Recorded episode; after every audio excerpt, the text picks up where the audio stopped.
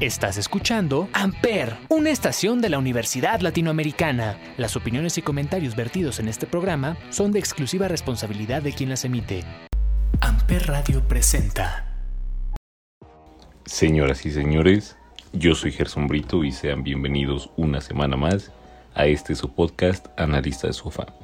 Esta semana es muy rápida, es muy diferente porque es fecha FIFA y las elecciones se están preparando, se están armando para lo que será el próximo año, que todos sabemos y que yo sé que estamos esperando con ganas, que es el Mundial. Sabemos que nuestra conferencia es mucho más fácil y no tenemos mucho de qué preocuparnos, siempre van los mismos, entonces nos fijaremos en obviamente las europeas y las de Latinoamérica. Vámonos primero con lo que está más lejos de nosotros. Europa, quienes están celebrando la Nations League. Ese partido que perdió México contra Estados Unidos, pues justo, era para eso para ver contra quién de Europa nos íbamos a enfrentar. El día de ayer se celebró la primera semifinal entre Italia y España. La verdad sorprendió bastante porque España ganó 2 a 1 a una Italia que viene de ser campeón de Europa y quien se vio sorprendida por un Luis Enrique y un planteamiento que no se esperaba y terminó perdiendo 2-1 y despidiéndose así de la posibilidad de ser campeón de la Nations League. El otro partido también va a ser un partidazo. El día de hoy tendremos un partido inolvidable. Enfrentará a la selección belga contra Francia. Veremos un Lukaku contra Mbappé, un Kevin De Bruyne contra Kanté. La verdad, los jugadores dentro del campo me llaman muchísimo la atención y es un partido que no quiero perderme por todo lo que implica. Se estará jugando el pase a la final y también el domingo se celebrará la final y la pelea por el tercer lugar. Sea cual sea el resultado, Italia esperará a uno de los dos, Bélgica o Francia. Y de la misma manera, España estará esperando al que resulte ganador de estos dos equipos para enfrentarse en una final y saber quién es el representante europeo. Por otro lado, y pasando a Latinoamérica, tenemos a la Conmebol definiendo ya sus últimos lugares, definiendo bien cómo están las posiciones y el día de hoy también tenemos muchos partidos entre los que destacan una Argentina contra Paraguay por todo lo que ha sido, porque Argentina es campeón de la Copa América, entonces propone bastante y veremos qué trae Argentina. También tenemos un Brasil contra Venezuela, Brasil es el primero y aunque le quiten puntos, nadie lo va a quitar de ahí porque tiene mucha diferencia. Y tenemos uno que a mí se me hace muy interesante por todo lo que implica y porque Chile ahorita no está en las mejores condiciones, estar enfrentando a un equipo peruano que viene con ganas, que quizá no está en sus mejores años, que quizá no tiene estrellas a nivel mundial, pero siempre es un rival incómodo. Siempre ir a Perú resulta difícil y veremos cómo les termina yendo en este partido. Como lo digo, Brasil va primero, Argentina está segundo, pero no lo llega en puntos y me interesa saber cómo van a terminar esos lugares porque queremos ver si Chile se queda sin otro mundial, sería el segundo seguido. Por otro lado, y lo que nos interesa más, lo que a mí me interesa mucho más es el partido de mi selección mexicana. Quien vuelve, quien ya va a contar con Raúl Jiménez, al que yo veo muy importante y al que yo ya tenía muchas ganas de ver, porque de verdad el fútbol que da Raúl Jiménez te ayuda muchísimo y sí teníamos a Funes Mori, pero no es lo mismo. Creo que un mexicano nacido en México, que siente la camiseta, hay pocos y como Raúl Jiménez mucho menos. Que se deja el alma en cada partido, que siempre pelea un balón, que nunca ha dado nada por perdido y eso lo ha llevado a donde está. Por eso es ídolo en Inglaterra y por eso ha llegado y ha superado este problema que tuvo en la cabeza hace poco.